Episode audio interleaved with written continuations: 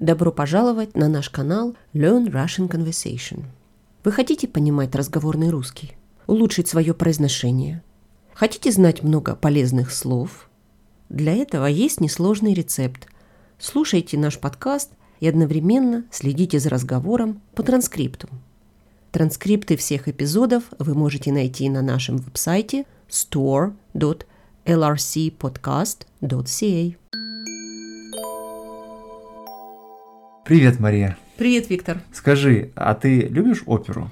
Ты знаешь, я не очень часто там бываю, но тот опыт, который у меня есть, Вообще мне очень понравилось то, что я видела, мне очень нравится ходить в оперу. Ну вот помнишь, мы с тобой ходили, когда мы были на конференции в Чикаго, мы ходили, да. э, слушали Вагнера, Валькирия. Да, я помню это. И надо сказать, что нам повезло, что тогда была именно Валькирия, потому что именно с Валькирией надо начинать знакомство с Вагнером. Вагнер тоже, в общем, непростой. И вот эта опера была большая, даже четыре части. Да, и тем не менее она не показалась нам сильно затянутой, хотя... Совсем нет. Вагнера часто в этом обвиняет, в затянутости. Смотри, ты... Я знаю, у тебя коллекция э, опер есть mm-hmm. на дисках, mm-hmm. и вообще ты в опере гораздо чаще бываешь и вообще интересуешься. Давай я тебе тогда поспрашиваю, Давай. а ты мне, может быть, что-то расскажешь расскажешь. Постараюсь. Хорошо. Ну вот смотри, есть про оперу такое ощущение, что опера, в общем, не для всех, что опера, ну, для знатоков, что ли, для каких-то таких людей, которые что-то вот много понимают, да, в ну, искусстве. Да. Мне кажется, что это заблуждение, потому что я знаю, что есть люди, которые в детстве влюбляются в оперу, угу.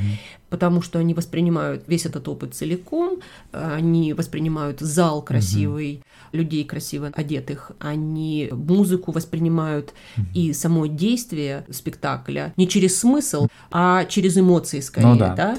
Ну да, и я должен сказать, что именно таким образом э, произошло первое мое знакомство с оперой. Я помню, как в подростковом возрасте наш класс повели в оперный театр, и это было Набукко Верди. И надо сказать, что это тоже, к счастью, что это была Набукко. Опера Верди одна из первых, кстати говоря, и довольно доступная, скажем так, для первого знакомства. И я помню, что на меня она произвела абсолютно ошеломляющее впечатление именно вот этой театральностью, этой драматичностью такой. Конечно, я не столько саму музыку воспринимал, сколько действие, действо, которое происходило на сцене, да, совершенно верно. И в целом я бы сказал, что спецификой оперной музыки является то, что она как раз-то более предметна, да, то есть она изображает конкретные действия, да, часто. Ее поэтому проще воспринимать, чем вот симфоническую музыку. Да. Если просто в филармонию пойти да. и слушать. Но тем не менее, опера отличается от театра, да, от спектакля. Ну да, да, потому что там, может быть, все-таки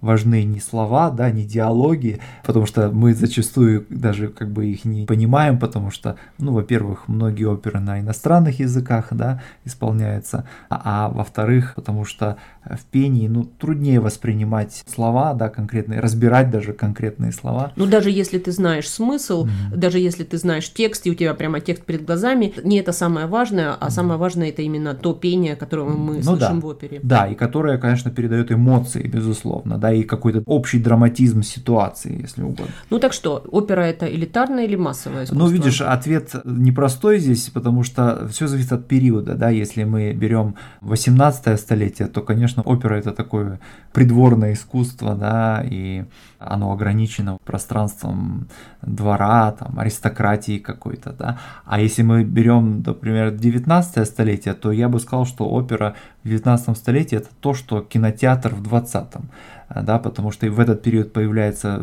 такие большие по размерам э, театры, где тысячи, более тысячи э, мест, и среди этой публики, конечно же, там есть ложи э, для аристократов и королевских То есть специальные места особ, вот эти. да, да, да, как правило, вот по периметру зала, да, вот в втором, в третьем ярусе. А в портере, тем не менее, там самая разная публика. Там есть еще и галерка, то есть самый высокий ярус, да, где... Этаж. Этаж, да, где самая бедная, самая такая демократическая публика. Ну, то есть, другими словами, э, в оперном театре 19 столетия мы найдем практически весь срез общества. Да, ну и в связи с этим дело в том, что перемена не только в аудитории произошла, но, как я понимаю, перемена произошла и с оперой самой, потому что изменились голоса, изменилась манера исполнения, да? Ну да, ну то есть, с одной стороны, оркестр стал более таким плотным и насыщенным, да, э, чем он был там в 17 или 18 веке, когда опера делала первые шаги, и он стал более насыщенным, более громким. Мощным. Мощным, да, совершенно верно. И плюс большой зал, да, то есть стало необходимо пробиваться вот сквозь этот оркестр доходить вот до зрителей в зале, и, соответственно, голоса стали более полетными, более мощными. Получается, что они были более что высокими, да? Да, а, ну, во-первых, надо сказать, что, конечно же, в 18 столетии очень популярны были кастраты, да, а, как известно, кастраты, конечно, были способны к очень тонким, э, витиеватым, таким как бы фиоритуром, да, то есть таким украшением, но при этом их голоса были не самыми сильными. Ну, и они были вполне адекватны вот для пространства двора, например, Небольшое, королевского, да, да, почти камерного такого, угу. да.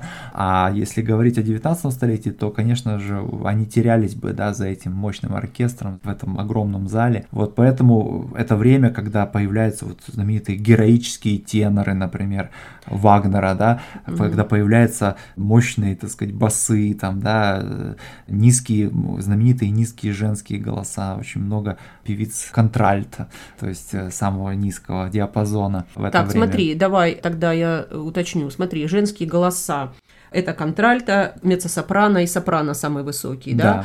А мужские это самый низкий бас, угу. потом баритон, баритон, самый распространенный, да? Да. И, и тенор, более да. самый высокий мужской. Да, э, и в этом смысле интересно отметить, что с течением времени вот эти крайне низкие или самые, самые низкие, самые высокие мужские голоса, их становится в целом все меньше и меньше. В основном, конечно же, наиболее распространенный тип голоса это баритон. И на данный момент вот нет настолько знаменитых, настолько великих там теноров, на современной оперной сцене, какие были там в середине 20-го столетия. И то же самое можно сказать про басы. А среди женщин несколько другая тенденция. Очень много сопран, то есть самых высоких голосов, но вот меццо-сопрано, уж тем более контральто, очень, очень редки сейчас, их все меньше и меньше. Как-то вот это вот общая эволюция, общее изменение, что ли, да, человеческой породы происходит. И э, востребованности ну, да. тех или иных голосов. Ну хорошо, разговор про оперу очень долгий, но я поняла, что Верди это твой любимый композитор. Да. Конечно, хорошо, что мы упомянули Вагнера, потому что, наверное...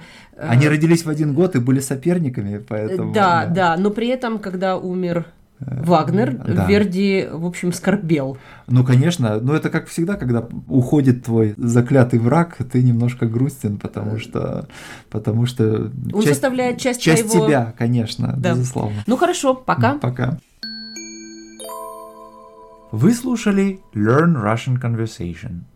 Транскрипт этого и других эпизодов вы можете найти на нашем веб-сайте store.lrcpodcast.ca. Хорошего вам дня и до встречи!